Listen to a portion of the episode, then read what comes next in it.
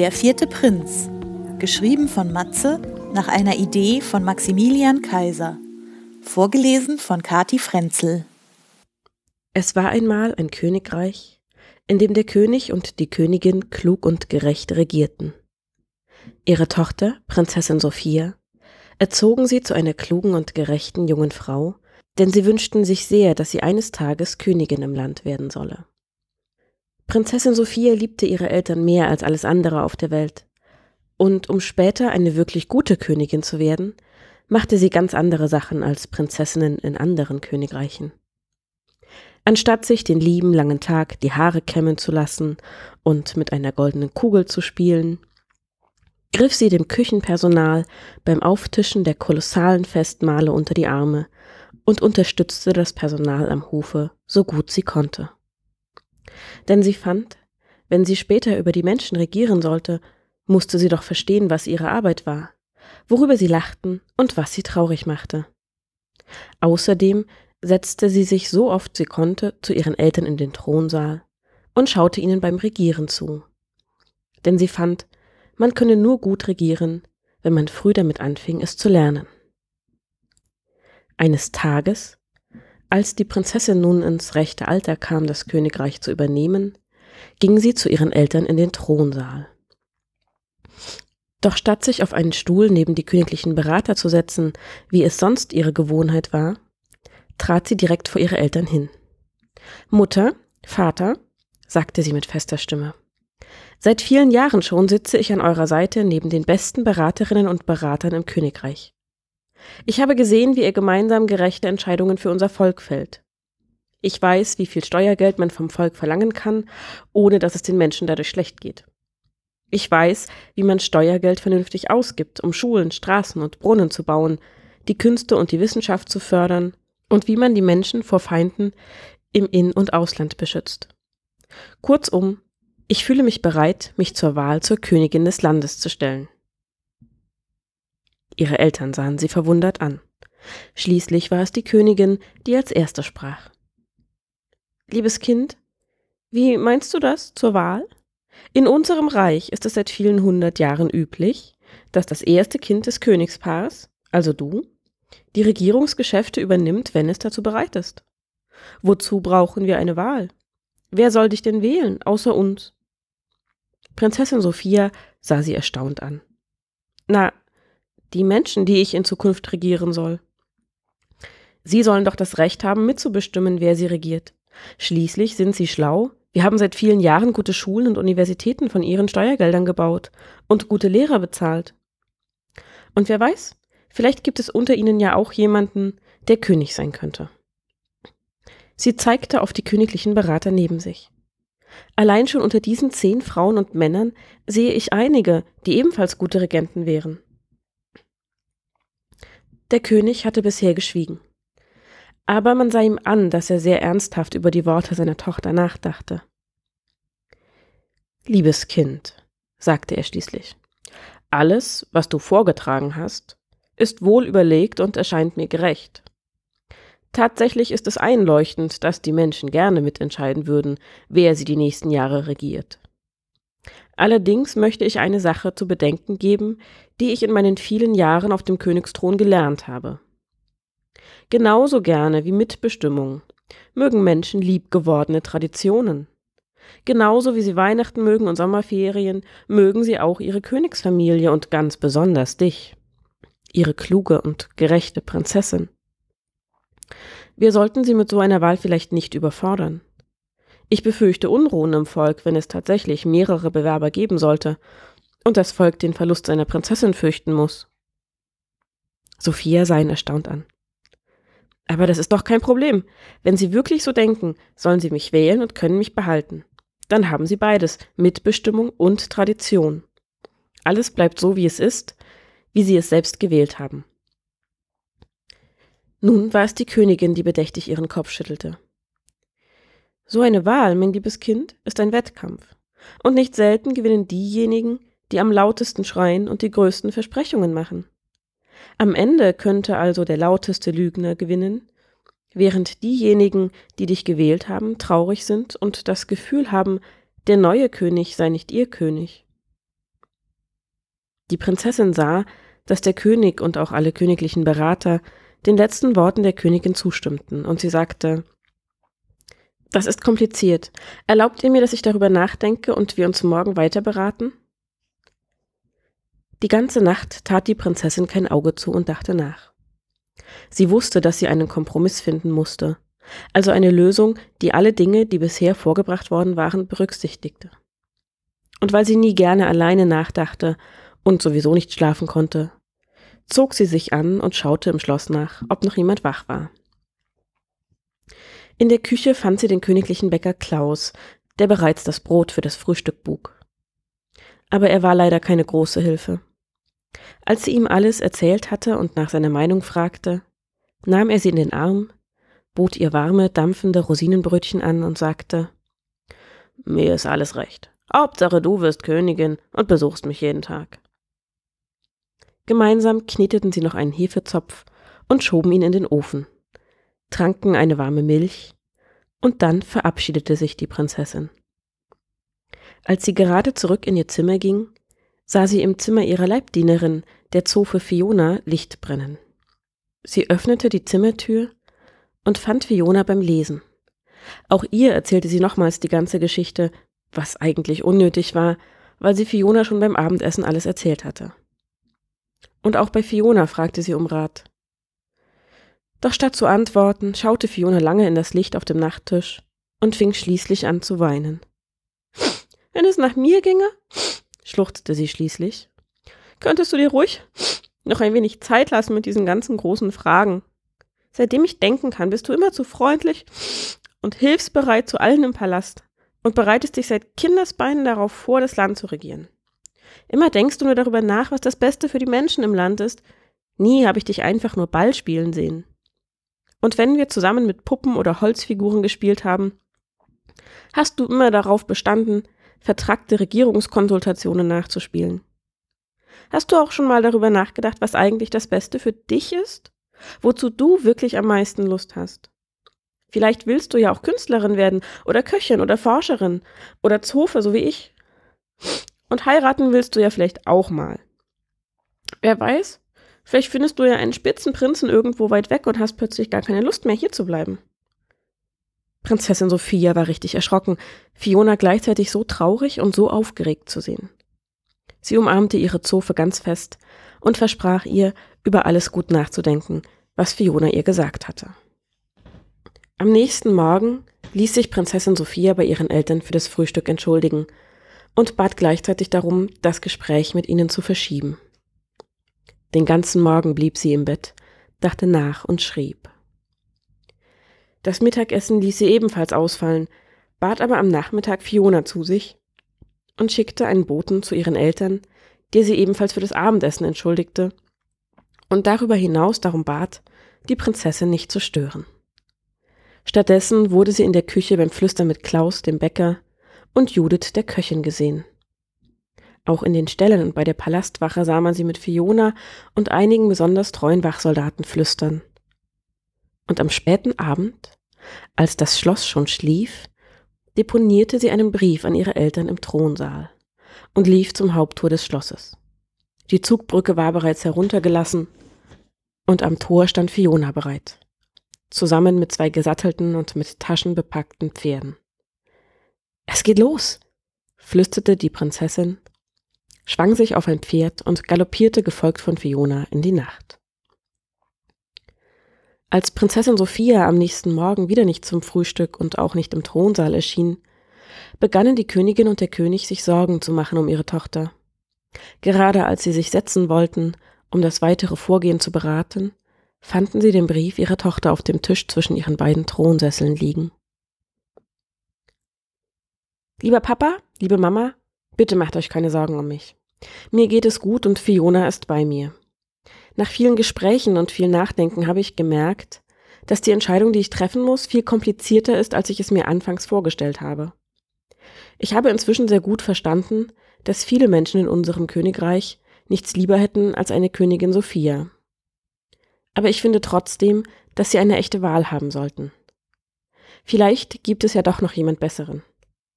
Auch wenn eine Wahl schwierig sein kann und das Ergebnis nicht allen gefällt. Ich finde, wir müssen unseren Bürgern vertrauen. Wenn wir das nicht tun, sollten wir uns fragen, was wir eigentlich falsch gemacht haben in den letzten Jahren.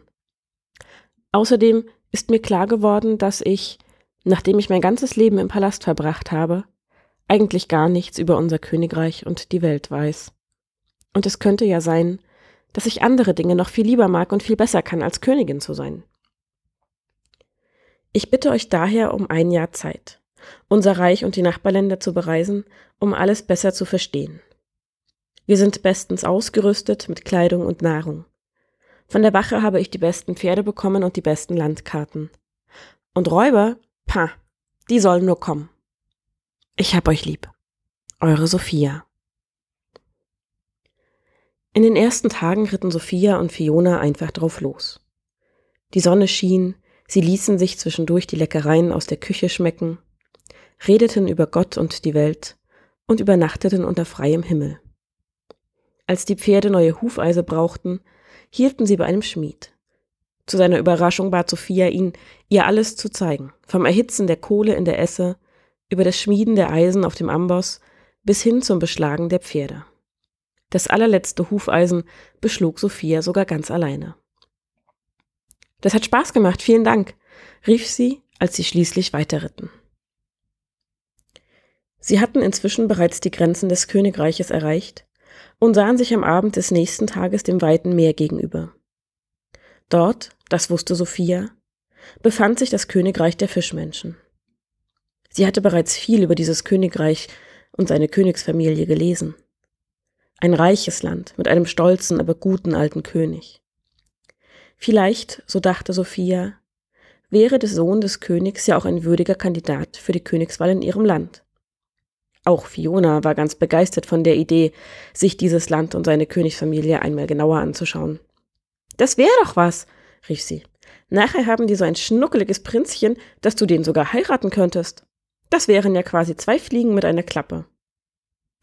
Sophia und ihre Zofe bestiegen ein kleines Boot und ruderten ein gehöriges Stück vor die Küste, wo eine Fischmenschenwache sie empfing. Wir wünschen eine Audienz mit dem König, sprach Sophia die auch bei anderen Völkern des Kontinents wohlbekannt und beliebt war. Die Wache nickte und verschwand mit einem kräftigen Blub im Wasser. Irgendwann legten sich die Wellen und die See erstreckte sich spiegelblank vor ihnen. Lange Zeit passierte nichts. Schließlich seufzte Sophia. Fiona, lass uns wieder an Land gehen, man hat uns wohl vergessen. Doch noch bevor die Zofe die Ruder wieder in die Hände nehmen konnte, begann die See plötzlich Wellen zu schlagen. Immer wilder wurden sie, und hätten sie sich nicht mit aller Kraft am Boot festgehalten, wären die Prinzessin und ihre Zofe wohl im Wasser gelandet und in den Fluten ertrunken. Als der größte Tumult vorbei war, blickten die beiden auf und sahen den hünenhaften König der Fischmenschen, Poseidon, vor sich meterhoch aus dem Wasser ragen. Er war über und über mit Schuppen besetzt, und hatte einen langen Rauschebart, in dem Algen und Muscheln hingen.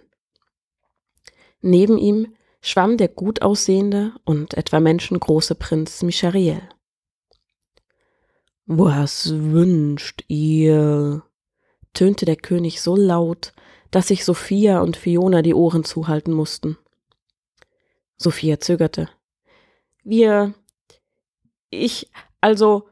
Sprich, kleiner Mensch, Ihr seid zwar eine Prinzessin, aber meine Zeit ist wertvoll, raunte der König und schwang bedrohlich seinen riesigen Dreizack. Nun, in erster Linie wollte ich um Erlaubnis fragen, mir euer beeindruckendes Reich einmal näher anschauen zu dürfen. Darüber hinaus suche ich, naja, also ich suche nach geeigneten Kandidaten, sich zur Wahl um den Königsthron in meinem eigenen Land zu stellen. Wiederholt linste sie aus den Augenwinkeln hinüber zu Michariel, der wirklich ausnehmend hübsch anzusehen war.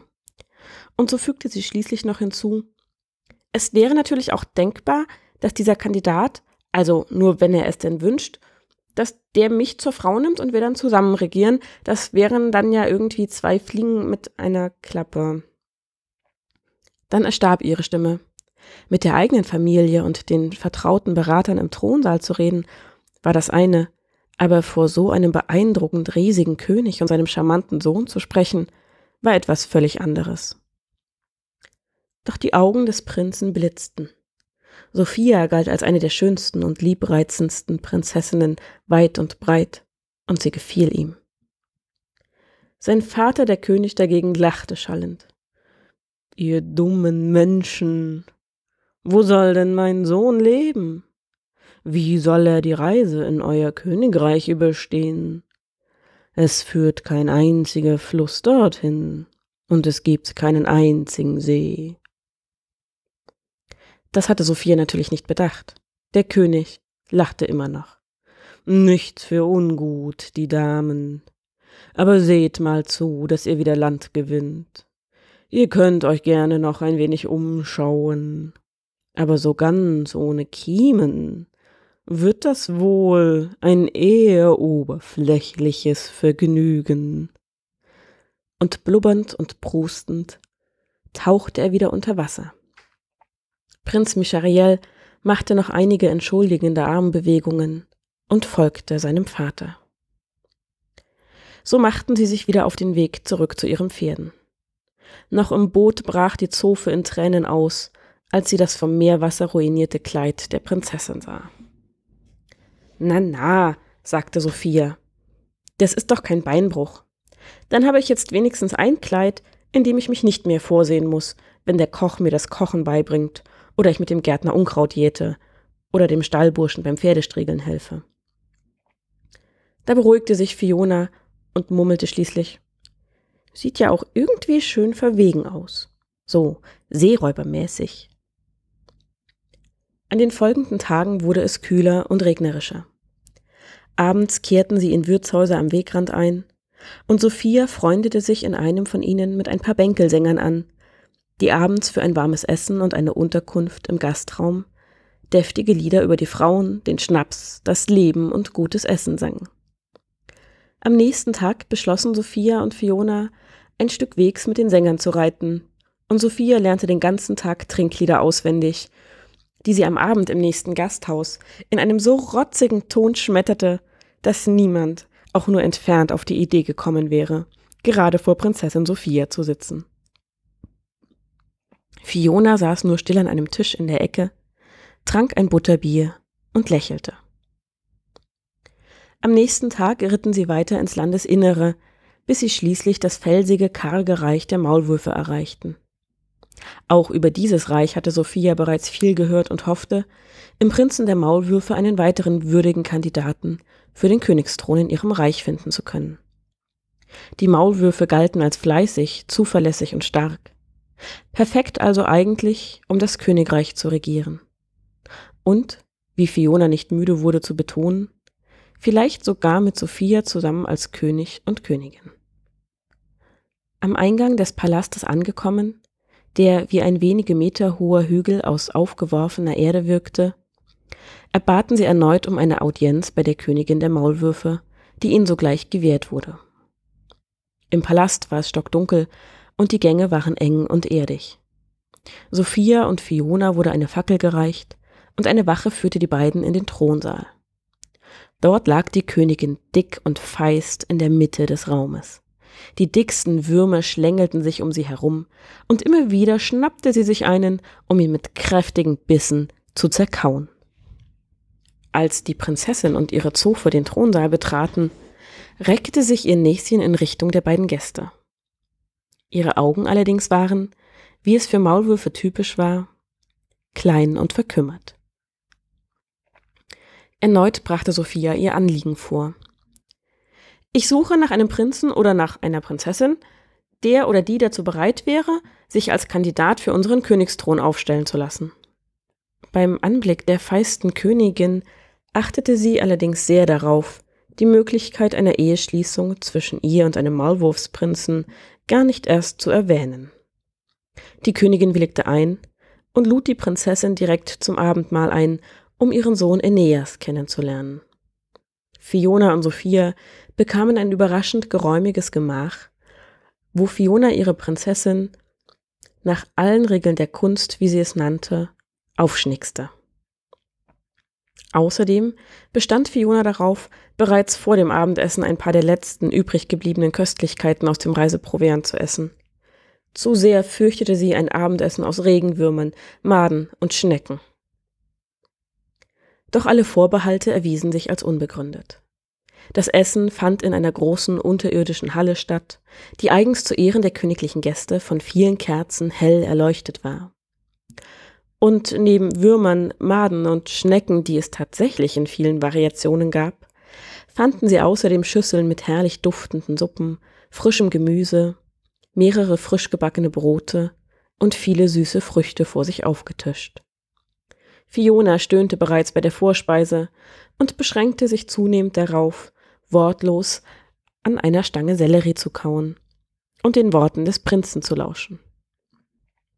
Der Maulwurfsprinz Aeneas war ein bescheidener und ruhiger Geselle mit einer sehr angenehmen Stimme.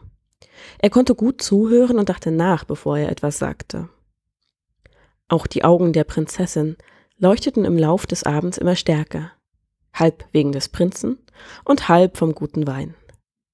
Und nachdem sie, vom Prinzen sanft gedrängt, eines der neu gelernten Bänkellieder vorgetragen hatte, lachten die beiden herzlich. Selbst die Königin schnaubte vor Vergnügen. Von der ausgelassenen Stimmung überwältigt, schlug Sophia schließlich vor, ein wenig draußen allein mit dem Prinzen spazieren zu gehen.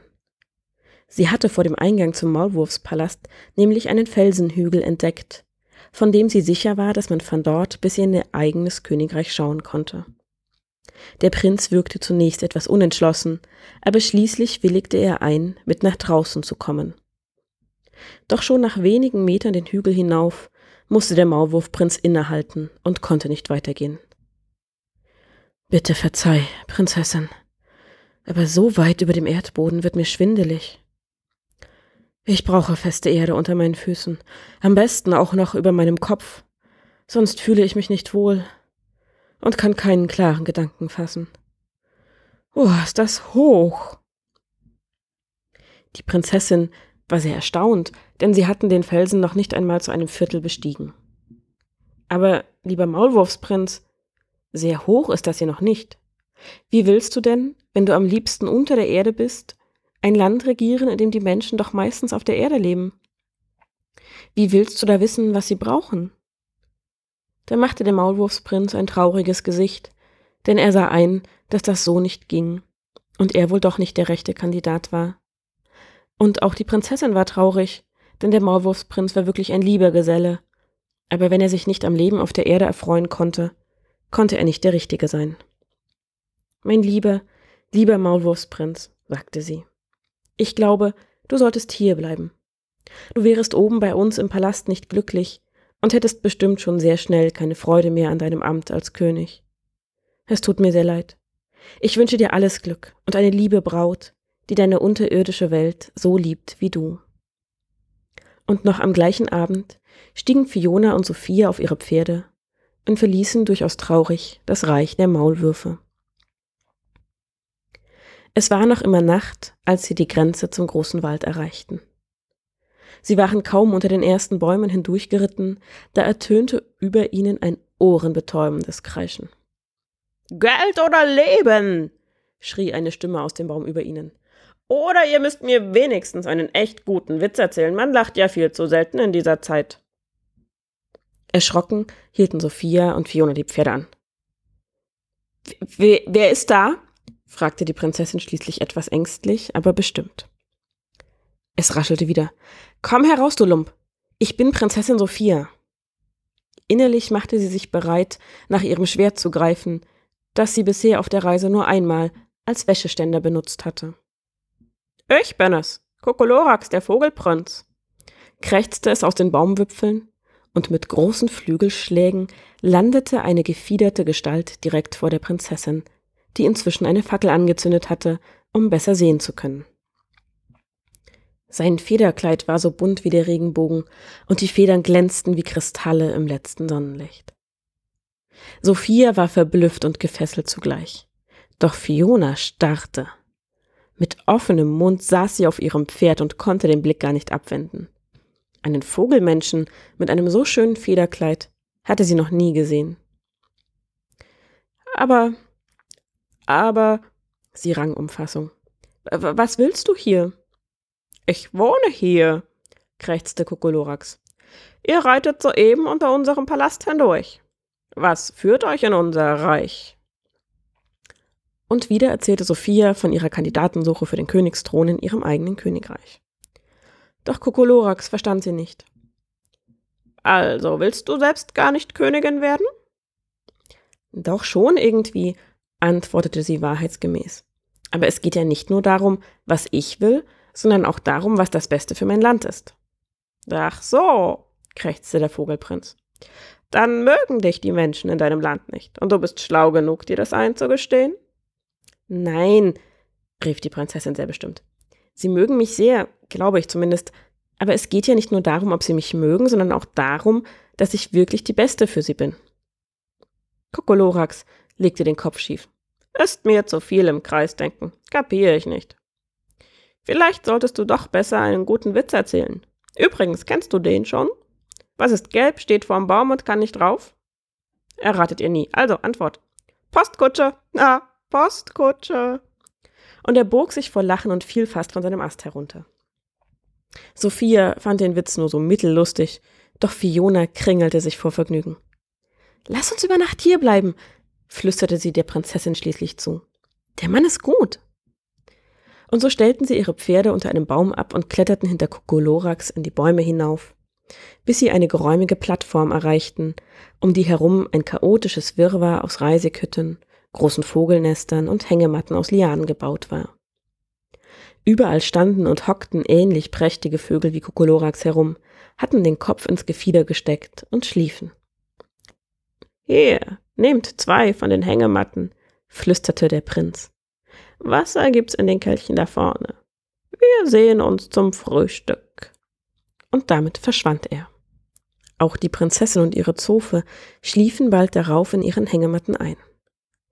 Sophia träumte den Rest der Nacht von fliegenden Maulwürfen. Fionas Träume blieben geheim, jedoch hatte sie die ganze Zeit ein Lächeln auf den Lippen.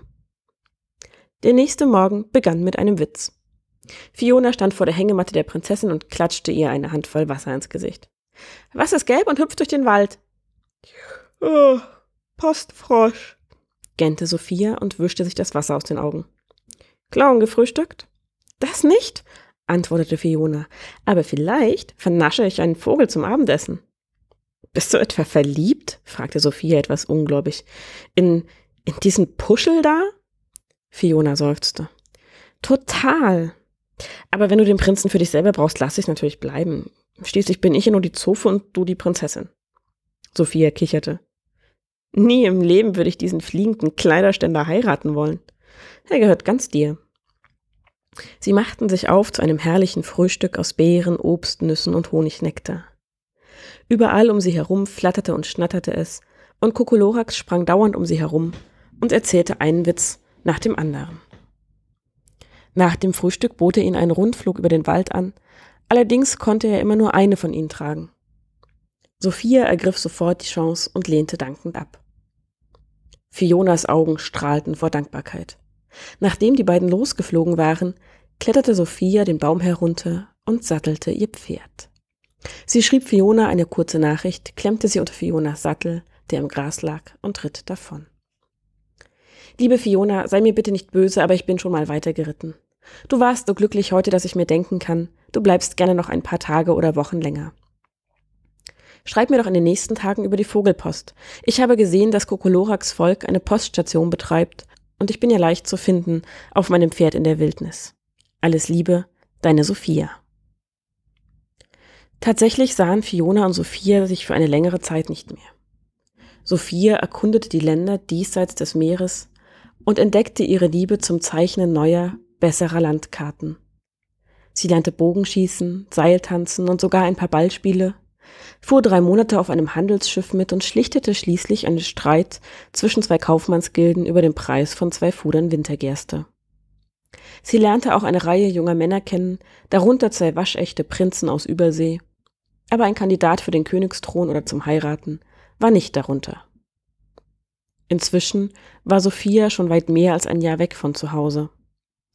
Eines Tages stand sie auf der Kaimauer einer Hafenstadt im Süden des Kontinents als sich ihr eine große grauweiße Möwe näherte, die einen Brief im Schnabel trug. Die Möwe landete flatternd neben ihr auf dem Boden und legte ihr den Brief vor die Füße. Prinzessin Sophia? krächzte sie. Stimmt genau, sagte Sophia. Dem Himmel sei Dank, rief die Möwe. Du bist ja schwerer zu finden als Ostseehering im Dezember. Post für dich, meine Süße. Und schon flog sie krächzend und kreischend davon. Sophia hob den Brief auf und begann zu lesen.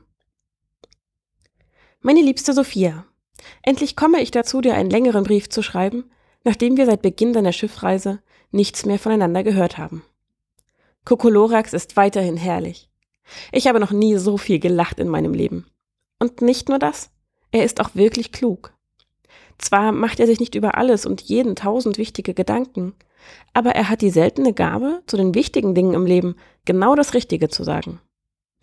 Kurz und knapp Weißt du, ich habe in den letzten Tagen wirklich viel nachgedacht und ich frage mich mehr und mehr, ob er nicht doch ein guter Kandidat für den Königsthron wäre. Natürlich ist er nicht so wie du und deine Eltern, aber er kann weit mehr als nur Witze erzählen. Die Bewohner an seinem Reich vertrauen ihm und hören ihm zu. Da er aber noch zehn ältere Schwestern und Brüder hat, wird er als Thronfolger hier nicht so wirklich gebraucht. Auch wenn es hier sehr schön ist, habe ich ehrlich gesagt inzwischen ganz schön Heimweh. Wie ich das Brot vermisse, meine Bücher und den Palast mit seinen festen Steintreppen. Und Pferdekutschen, die nicht flattern, sondern gemächlich über die Straßen schaukeln. Ach, liebste Sophia, wie ist es dir denn ergangen inzwischen? Jetzt ist es schon mehr als ein Jahr her und ich weiß gar nicht, ob du deinen eigenen Weg inzwischen gefunden hast. Wenn es um die Sache mit dem Thron geht, wir stehen bereit. Aber nur, wenn du einverstanden bist. Schreib mir doch bitte, ich vermisse dich. Deine Fiona. Herzallerliebste Fiona, wie habe ich mich über deinen letzten Brief gefreut, der mir tatsächlich von einer schimpfenden Möwe überreicht wurde.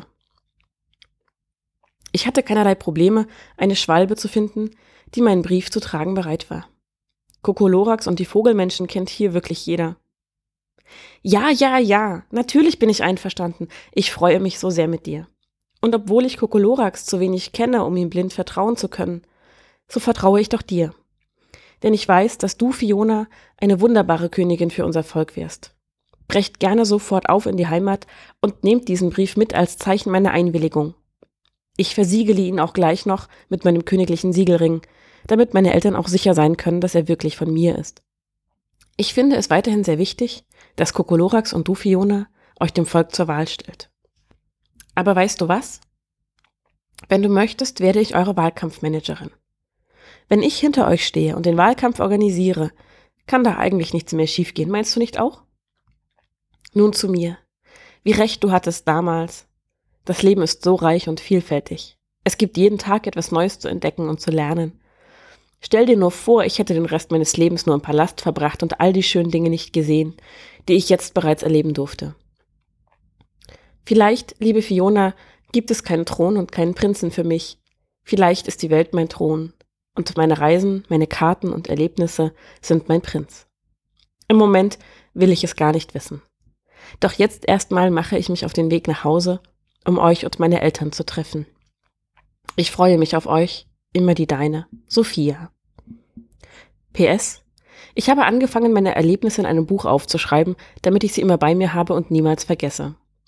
Auch du kommst natürlich drin vor und ich bin schon ganz gespannt, dir die besten Stellen vorzulesen. Ich habe noch keinen Titel für das Buch und wahrscheinlich sollte ich damit auch noch ein bisschen warten, um zu sehen, wie es weitergeht. Aber ein Ende habe ich trotzdem schon geschrieben, ganz hinten auf die letzte Seite, weil ich sicher bin, dass es das beste Ende von allen ist. Und sie lebten glücklich bis an ihr Ende.